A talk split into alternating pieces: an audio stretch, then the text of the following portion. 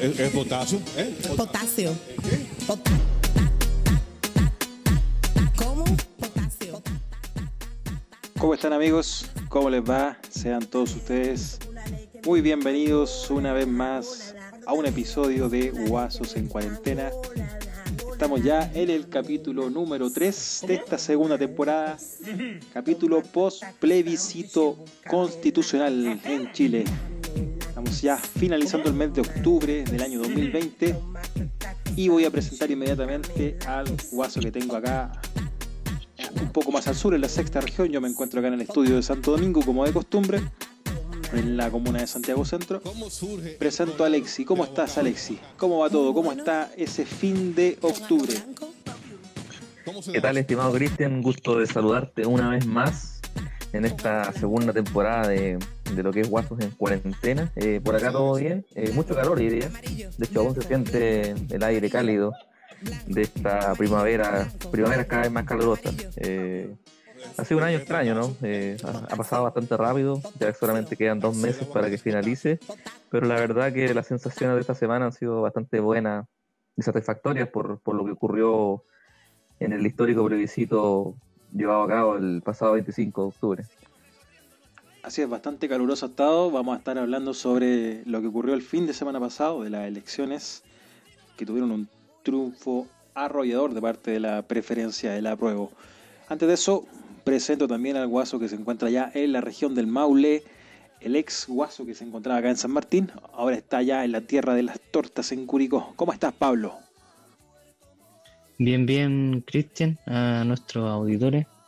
Saludos, nos volvemos a encontrar una semana más después de esta, este plebiscito y estas elecciones con más votantes de la historia de las elecciones en Chile.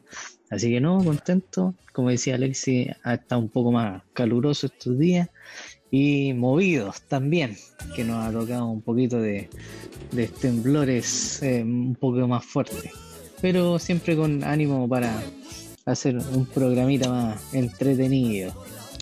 Así es, hubo un, un sismo más o menos fuerte, creo que fue el día martes, o si no me, si no me equivoco.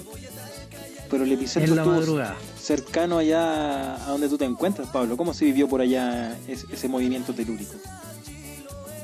Bastante fuerte, te diré, Cristian. Fue como, aunque fue de 5.4, como a las 2 de la mañana, igual fue a poca profundidad, así que se sintió un buen remesón por estos lados. ¿Y, y se sintió por ahí en la sexta región, Alexis? ¿Cómo se vivió? Eh, sí, la verdad que yo pensé que lo había soñado, pero, pero después al otro día me di cuenta que no. Y la verdad que sí, se, se sintió bastante fuerte. Aunque que creo que no, eh, me quedé dormido rápidamente después, así que no fue tan terrible. Ah, muy bien. Yo acá abrí un ojo nomás. No se sintió tan fuerte acá en la Bueno, región en metropolitana. Chile, en Chile estamos un poquito más acostumbrados, así que ya. Mientras Ahí no me hizo saltar de la cama. grados. Entonces fue bastante fuerte la sensación allá, Pablo.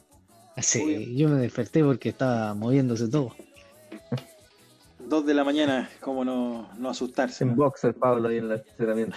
Al Sí, jardín. dale. me había, me había terminado de acostar. Ah, muy bien, día de semana. Muy bien, estamos ya finalizando el mes de octubre del año 2020. Increíble cómo pasó este tiempo. Mucho tiempo estuvimos acá en cuarentenados. Hoy acá en Santiago fase 3. Curicó sigue en fase 2, ¿no es así, Pablo? Sigue en la Sí, seguimos en fase 2. Y Alexi, entiendo que tienen un cambio en, el, en, en la fase en cual se encuentran allá, ¿no? En, en este denominado plan paso a paso. Cuéntanos. Sí, exactamente. Está a partir del lunes, eh, Graneros, bueno, Rancagua, Macharí pasa a, a fase 3, lo que significa que ya, al menos los fines de semana, ya no, no- a diferencia de ahora, ya no vamos a estar en cuarentena, así que vamos a poder salir un poquito más, pueden abrir algunos restaurantes y cosas así, así que eh, para alguna gente es bastante conveniente lo que, lo que va a pasar a partir del lunes. Muy bien, un poco más de libertad para poder desplazarse, pero recordamos a nuestros auditores que siguen a los guasos en cuarentena a mantener todos los cuidados. No hay que olvidar que, que el virus, que la pandemia aún permanece ahí afuera. vamos a estar hablando de, de la pandemia, cómo se vivió en lo que fue el plebiscito de este domingo recién pasado. Pero antes de eso hay una fecha muy importante que hoy se conmemora, ¿no es así, Alexi? Hoy día 30... no, perdón, Exactamente. Exactamente, porque hoy día eh, 30 cumple de octubre. 60 años el gran Diego Armando Maradona. el pibe de oro. 60 el pibe de oro, 60 años, eh, nacido un día como hoy, eh, en el año 1960, eh, eh, surgido de, la, de las inferiores de, de Argentinos Juniors, nació en el barrio de Lanús, en, en Buenos Aires, eh, y este jugador que, bueno, para muchos eh, es considerado el mejor jugador de la historia, siempre está la discusión ¿no? con, con Pelé, pero la verdad que, bueno, lo, que hizo Maradona en, su carrera fue, fue muy meritorio porque eh, no solamente fue, un, fue campeón del mundo con Argentina, sino que campeón en Italia con un equipo en esos tiempos mediano, más bien chico, como el Napoli. eh, y bueno, un- un- de unos barrios bien complicados, siempre sufriendo la, discriminación de, los, de las ciudades del norte de Italia. Así que bueno, Maradona que quizá eh, provoca por ahí, algunos, algunos lo quieren, otros no tanto, le critican mucho su vida, pero la verdad que nadie puede decir que, que no fue un gran jugador y que ha, influido de, forma extraordinaria la historia del fútbol argentino y mundial. Sí, en Argentina dicen que tienen al Padre, al Hijo y al Espíritu Santo, refiriéndose al Padre como Maradona, al Hijo a Messi y al Espíritu Santo el actual Papa Francisco. Maradona que también tiene una trascendencia a nivel político, quizás yo, yo creería que por eso es también la relevancia que tiene en Argentina, producto de, de que él prácticamente le ganó el partido a los ingleses allá en el año 85 en México, incluso con un gol que hoy, hoy con el VAR no, no sería válido, ¿no? El, el gol con la mano y, además en La el mismo partido el gol, el mejor gol de todos los tiempos, pasándose a medio mundo. Pero que, que eso lo, lo calificó en, en otro nivel dentro de lo que es la, la idiosincrasia y los, los ídolos del futbolístico de Argentina y el mundo. O sea, Pablo, ¿qué te, qué te parece? ¿Qué te evoca la figura de, del gran Diego? Bueno, todos saben que el gran Diego Armando es un, un futbolista reconocido a nivel mundial y hasta la fecha sigue siendo autor de, de acciones que lo hacen recorrer el mundo, tanto en, en noticias en el ámbito personal como en los récords que siempre, siempre vistió, tanto como jugador como entrenador de fútbol en diversos equipos a, nivel mundial y más por publicidad en este último tiempo que lo, que lo usan harto. Pero Diego Armando siempre ha sido eh, comentado y respetado por muchos. Claro. Para ti, Alexi, ¿te parece que es, el mejor jugador de la historia del fútbol, no?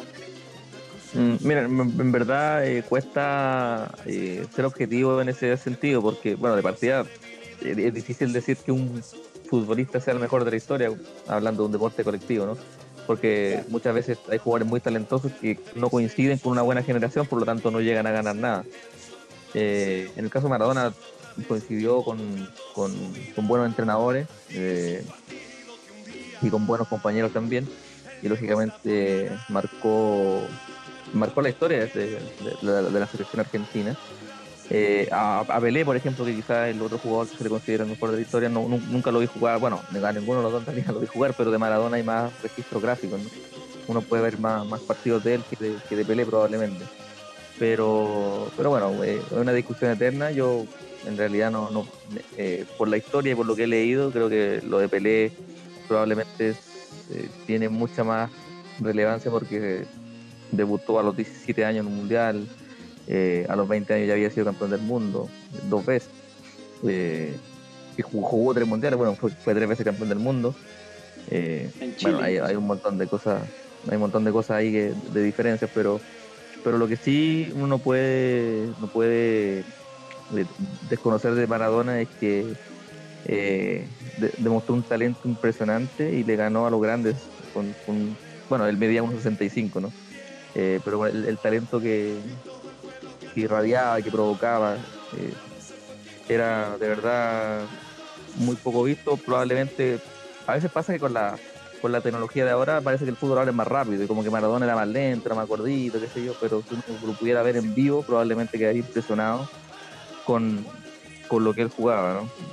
Recordando ese mítico gol en, a Inglaterra que tú mencionabas, Cristian, en el Mundial de México 86, en semifinales contra Inglaterra, donde el gran relator argentino de Radio Continental lo, lo bautizó para siempre como el barrilete cósmico, ¿no? Después de hacer ese tremendo gol. Pero bueno, es una, una gran discusión, pero no cabe duda que Maradona sí o sí está en el podio de los mejores jugadores de la historia. Así es. Vaya nuestro saludo de parte de los guasos en cuarentena. Nuestro humilde saludo para allá, para el gran Diego. Que no sé dónde estará. No sé si estará en Buenos Aires, estará allá en, en su humilde casa en, en Dubái. Yo creo que está en Buenos Aires, ¿no? Ahí debería estar. Probablemente. Bueno, eh, hasta hace poco era, no sé si lo sigue siendo, era eh, director técnico de Gimnasia Sí. de Grima de la Plata. Claro, Creo- me parece que aún, aún lo sigue siendo. el lobo, el lobo de La Plata. Sigue siendo, desde el, desde el año pasado que, que dirige ese equipo, llegó para salvarlo del descenso. Bien, pasemos ya al tema que nos, eh, que nos reunió la semana pasada para, para vivir lo que fue el capítulo 2 de esta segunda temporada, que fue el capítulo especial que tuvimos sobre el plebiscito constitucional el domingo pasado, el domingo 25 de octubre. Eh, para quienes nos siguen en las redes sociales, ahí en arroba guasos en cuarentena en Instagram, pudieron ver las historias y las publicaciones que estuvimos reportando desde los distintos puntos de donde se encuentran los guasos, cómo se iba viviendo en, a boca de urna, como se dice en, algún sentido, cómo se vivía esta elección bastante masiva, como ya lo dijo Pablo hace un comienzo. Eh, y Pablo, que me gustaría saber cómo se vivió ya en Curicó. Entiendo que tú estuviste participando ahí en el estadio La Granja de Curicó, el, estadio que, se- vio sin estreado hace unas semanas atrás, que hoy sirvió como local de votación. ¿Cómo se vivió ya? ¿Cómo estaba la gente? ¿Te tocó esperar mucho una fila? Mira, sabes que yo no fui tan temprano, quise, quise ir eh, eh, tipo 11 de la mañana, ya que ya la mesa iba a estar constituida en, ese sentido y yo iba a llegar a votar nomás. Cuando llegué había estaba empezando a llegar un, poco más de gente, en realidad. Así que entré y, y me, me dieron alcohol gel apenas entré. Después habían bastantes jóvenes que estaban diciéndole a la gente que iba a votar dónde estaban las mesas. Así que fue bastante rápido. Llegué a mi mesa, voté rapidito, creo que había una, una persona antes que yo. Y a la salida venía llegando mucha más gente. Así que en, en mi caso, en Curicó, acá en, donde me tocó votar en el estadio, eh, bien rápido, bien expedito. Y, y se notaba que estaba empezando a llegar más la gente, así que fue buen horario que, el que elegí tipo 11 de la mañana. Bastante bien. Buena hora, tuviste suerte, poco tiempo que esperar.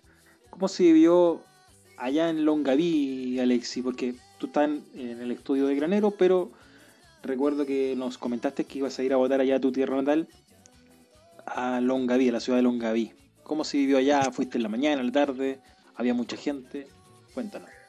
Sí, eh, bueno, mi local de votación aún está allá, bueno, pretendo cambiarlo, eh, pero la verdad que estuvo muy expedito, bueno, yo fui temprano junto a, mi familia, aproveché de mi, a mi madre también, a una tía, a, a un tío también a, a votar, así que fuimos todos en familia, Eh, tempranito, antes de las 10 ya estaba listo, bueno, y dada la hora de la que fui, eh, no tuve que hacer fila, pasé sin ningún problema, Eh, y bueno, lo que mencionaba Pablo, había muchos chicos de apoyo del- del- que andaban con poleras que decían Cervel, que te indicaban, bueno, te preguntaban a qué mesa iba y te, rápidamente te daban las instrucciones.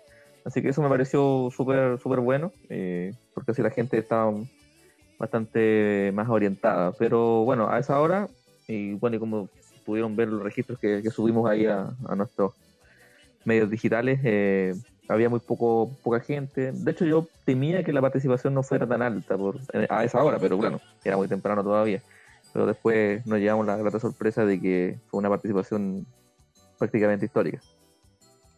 Así es, histórico, fue en cantidad de personas la, la más alta de la historia de Chile, pero en porcentaje no logró superar a la, a la elección de 1988, del plebiscito de ese entonces, en términos de porcentaje de posibles electores versus los que finalmente votaron. Aún así, fue cercano al 50% la participación que, que, que, consistió en este plebiscito. Yo por mi parte no tuve la misma suerte que ustedes, tuve, fui acá al Liceo Miguel de Cervantes, en la comuna de Santiago, cercano al Metro Camin, pero me tocó esperar alrededor de tres horas ahí en la fila, bastante calor, muchas personas ya se estaban caldeando los ánimos. Un poco de desorden, desorganización, a pesar de que estaban esos jóvenes que ustedes mencionan, que eran un rol nuevo que debutaba en estas elecciones, que eran los asistentes del CERVEL. Aún así, eh, bastante desorden, y lo que significó que varias personas se fueran, que estaban más atrás mío, se, retiraran y no sé si hayan vuelto más tarde, pero eh, tres horas estuve esperando la fila y valía la pena, había que votar, había que participar, como insistimos nosotros en el capítulo anterior, había que ser parte de este proceso histórico. Y posterior a eso, como, como el, los resultados nosotros ya lo esperábamos, eh, fueron bastante abrumadores, eh, una opción sobre la otra, ganó la opción apruebo, que era la que los guasos habíamos confesado que, íbamos eh, a favor de ella. Y me gustaría saber allá cómo se vivió en Curicó, Pablo, el post, cuando ya se marcaba una tendencia, cuando ya había un resultado definido. Empezaron a haber bocinazos, banderas, gritos. Cuéntame, ¿cómo se vivió allá en Curicó, no sé, en el Cerro Condel, en la Plaza de Armas? ¿Cómo fue por allá? Mire, Cristian, ¿sabes que Acá, acá en Curicó, eh, cuando ya empezaron las primeras, los primeros porcentajes, en realidad pues yo estaba viendo en la tele las noticias, primeros porcentajes, cuando ya se clasificó como el 10%, ya empezaron a haber bocinazos alrededor, ya se manifestaba la gente ya con un triunfo de la prueba. Así que no, yo escuché mayoritariamente bocinazos y algunos un grito por aquí y por allá que manifestaba esta alegría. O sea, con, con calma se vivió, con mesura, pero también con, con alegría ahí. Y en el caso de, de Longaví o en Granero, ¿dónde estaba Alexis cuando este resultado ya se esperó? Ya, se, ya se marcó la tendencia. Eh, bueno, en, en, yo voté tempranito para poder venir, venirme a Granero eh, a llegar temprano, así que yo el, los resultados los viví acá. Eh, y bueno, como les mencioné la semana pasada, en la zona acá estaba, se notaba que iban mucho por la prueba, al final como fue en casi todas las comunas de Chile. Eh, así que bueno, había bocinazos, eh, hasta bien entrada la, noche, se escuchaba una caravana que pasaba por acá por la calle principal, así que la gente bastante contenta, eufórica, celebrando eh, este primer paso que eh, pero tiene un, tiene un valor simbólico súper importante, así que la gente creo que de verdad lo, lo, sentía y bueno, y lo que mencionabas tú mismo, Cristian, que el hecho de a mucha, a mucha gente le tocó hacer hartas, hartas colas, esperar un buen rato, pero la gente aguantó en general. Aguantó la cola porque, como dices tú, eh, valía la pena y, y, la gente de verdad que esta vez sí quería participar.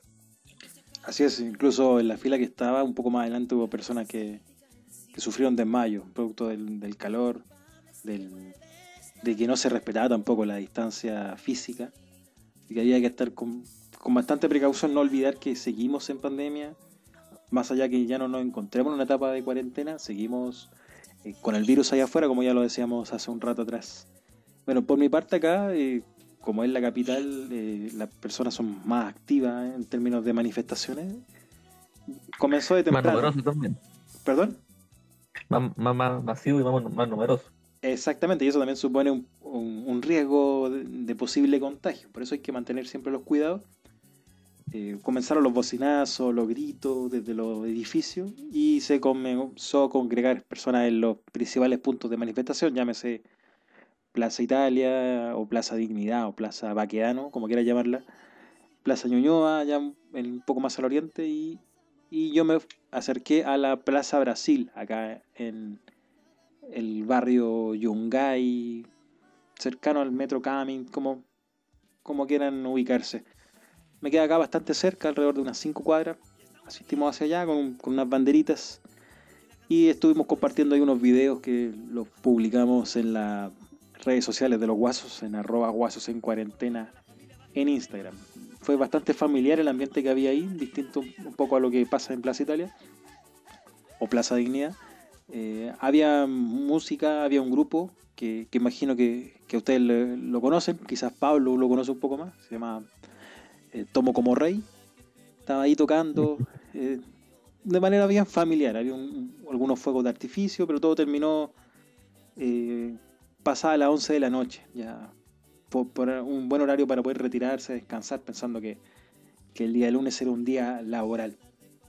No sé, ¿qué les parece ahora? ¿Qué es lo que viene? Eh, Alexi, ¿qué, qué qué esperas tú pensando que ya las elecciones de los constituyentes, que van a ser 100% electos por, el, por las personas, por los ciudadanos, va a ser en abril? ¿Qué, qué te espera tú? ¿Qué eh, expectativas tienes sobre los siguientes meses?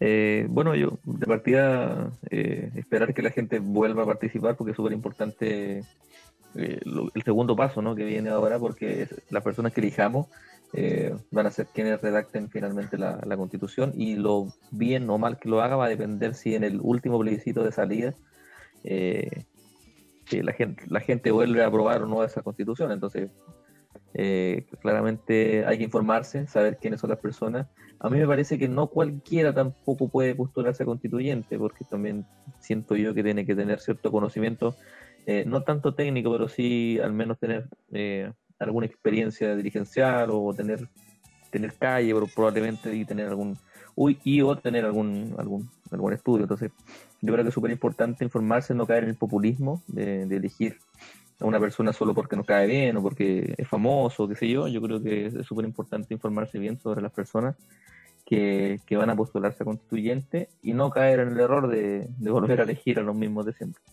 Así que, pero tengo la expectativa de que la gente demostró que está eh, muy interesada en participar y que lo va a volver a hacer eh, el próximo año. Exactamente, hay que tener mucho cuidado ahí y estar bien atentos con quiénes van a ser los participantes. Vamos a ver lobos vestidos de oveja y hay que tener ahí mucha información, como lo acaba de decir Alexi. Para ti, Pablo, ¿qué, qué esperas que va a ocurrir durante estos próximos meses previo a la elección de constituyentes que van a ser los encargados de redactar esta carta magna que nos va a definir como país, eh, al menos durante un par de décadas? ¿Qué esperarías tú, Pablo? Mira, yo, yo como la mayoría de la gente que, que fue a votar el apruebo, yo creo que muchos teníamos este sentimiento de esperanza por los cambios venideros, por la porque se mejoren las cosas y porque eh, haya, entre comillas, un poco de arreglo en lo que hay. Como dice eh, Alexi, no hay que dejarse guiar por el populismo que te puedan dar algunos candidatos a la constituyente, ni tampoco eh, elegir a los políticos, porque la idea es que la misma gente pueda elegirse y pueda ver si es que hay personas que son idóneas para poder eh, armar esta constitución, no elegir a los famo a los famosillos, no elegir a los mismos políticos, no elegir a cualquier persona, hay que, igual hay que informarse de qué es lo que hace esta persona, qué, cómo se mueve, qué es lo que ha hecho, como para que sea un aporte. Lo comentaba, por ejemplo, en las redes sociales el, el compadre Moncho, que muchos lo tiraban para candidato constituyente, pero él mismo se desligó del asunto diciendo que esto era bastante serio y, y él no, no consideraba que tenía las competencias necesarias para esto. Entonces no hay que dejarse guiar, hay que ser responsable y como se votó por el apruebo con amplia mayoría, también hay que seguir participando. Y eso es lo que, lo que se espera, se espera con harta esperanza que las cosas mejoren y eh, hay que participar, hay que ir y hay que estar en todo este proceso. De todas maneras, vivimos un proceso histórico la semana pasada, se lo estuvimos contando nosotros por Guasos en Cuarentena y en el Instagram, arroba Guasos en Cuarentena. Si aún no nos sigue, lo invitamos ahí a, a participar con nosotros y también a seguir escuchándonos en Spotify y eh, Google Podcast son las principales plataformas donde estamos ya viviendo la segunda temporada. Estamos eh, finalizando el mes, estamos al día, ya hemos pasado la medianoche, entonces eh, nos encontramos ya sábado 31 de octubre, eh, día de la iglesia evangélica, y mañana es el día de todos los santos, día que no van, o fin de semana que no va a abrir la- los cementerios, los campos santos donde descansan las personas y tradicionalmente las familias iban a visitar a sus deudos, a recordarlos, a dejarle algún, algún ramillete de flores. Otra actividad que se celebra, que es más bien infantil, es la fiesta de Halloween, una actividad importada desde, desde el norte, desde Estados Unidos. Alexis, eh, por allá en tu barrio, en tu barrio nuevo en- o en, o en tu infancia, eh, ¿te ha tocado vivir esto, lo que es la fiesta de Halloween? Sinceramente, siem- siempre me he sentido lejano a esta celebración, eh, principalmente porque no, le encuentro mucho sentido en Chile, dado que, una, como dices tú, es una, una festividad importada, que en Chile no tiene ningún, ningún arraigo, pero que comercialmente vende, bueno, a los niños les gusta, se entretienen porque salen a pedir dulces, se disfrazan, qué sé yo.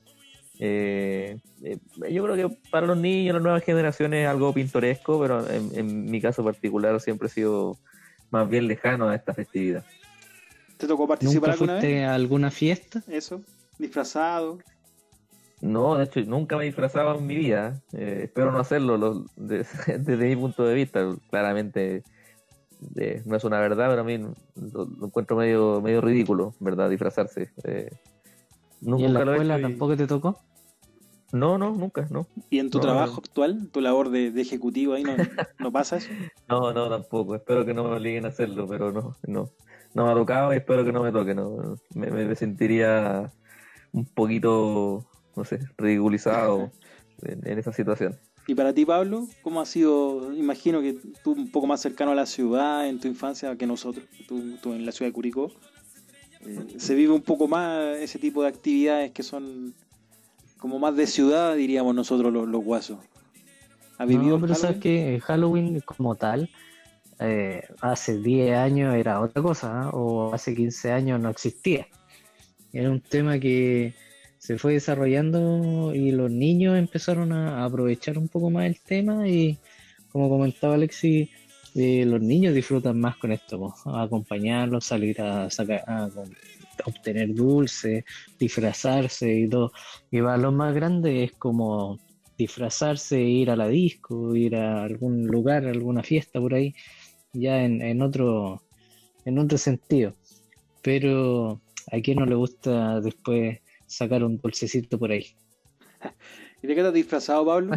¿Cuál, cuál fue el último disfraz que, que utilizaste? El último disfraz que O- el que más tenga. en- ¿Qué? en aprieto casi ni me acuerdo. Pero Un disfraz Algo creo que fue, no, creo que fue de mago, parece. De mago. Sí, algo bien tradicional. El vampiro es bien Y- común. un vampiro, ¿Y tú, Cristian, has disfrazado alguna vez? ¿Celebras este, este tipo de cosas? Eh, una momia. No, la verdad es que no lo celebro. no, Yo también soy un poco reacio, pero también siento que es una actividad que, que viene a, a darle un poco de alegría a los niños, distraerse, eso de disfrazarse, de, de participar pidiendo dulce, a pesar de que eh, en la situación actual que nos encontramos es recomendable que sea bastante controlado. Hay un par de casas, como coordinado con los vecinos, no más allá de eso, para evitar eventuales contagios. Eh, bajo esa perspectiva, eh, yo eh, no, no me molesta que, que exista esto. En, en la oficina lo he visto, que- pero que ponen los adornos, eso, las telas de araña, las brujitas Las calabazas. las calabazas. En, en Chile yo la calabaza casi no he visto. ¿ah? Eso también me, me da un No. poquito de... No sé si. Hay, hay gente que, que está dedicándose ahora en los supermercados. Yo he visto que están metiendo estos, estos calabazas, los calabacines naranjos. En Chile tenemos como zapallo. para, sí, como para recortarlo y hacerles cara y ponerle una vela adentro. Ponerle una vela adentro. Todo bien eh, gringo. Todo Sí, aunque fíjese que esa, esa, esa celebración, eh, bueno, por un ratito es de origen celta. Ya. Es muy antiguo y después fue eh, adoptado por los romanos. Y después se arraigó mucho en Irlanda y en Escocia. Y bueno, como la mayoría de los estadounidenses son inmigrantes ingleses, irlandeses y escoceses, después se, se arraigó en Estados Unidos y Canadá principalmente. Pero no es que venga absolutamente de Estados Unidos, así que tiene un origen mucho más antiguo. O sea, ellos lo masificaron entonces, o al menos desde allá. Llegó acá, ustedes ellos, saben, ellos lo comercializaron, yo creo. claro, todo, como la Navidad también. Usted- ustedes saben, eh, o recuerdan más bien, quién fue eh, que popularizó esa actividad, esa fiesta acá en Chile. ¿O no, no se acuerdan? No. No. Fue una alcaldesa de, de la región del Maule en su momento. Aún no- ¿Alcandoña? ¿De Pelarco? Exactamente, esa señora, allá en, fue alcaldesa de Pelarco, no sé si se acuerdan de eso, la comuna que está cercana a me acuerdo que fue alcaldesa de Pelarco, no me acordaba de que ella había Ella, Impulsora de Halloween. mm. ella claro, la hizo, precursora de Halloween en Chile. La, oficialmente- decir que la madre de Halloween en Chile. hizo eh, oficialmente que se celebrara la fiesta allá en la comuna de Pelarco. Ustedes imaginarán cómo, cómo se veía Pelarco, una comuna eh, Eh, que tiene un- rural, Pelarco. Claro, tiene un grado bastante rural y era, era una ciudad gringa por un momento. O celta. Bueno, ahí yo creo que los vecinos del campo tienen que haber caminado varios kilómetros para ir a pedir dulce. Sí, quizás qué tipo de dulce dan también. Pero eso, eso ocurrió hace ya bastante tiempo, cuando a esa señora se le ocurrió incursionar en la política.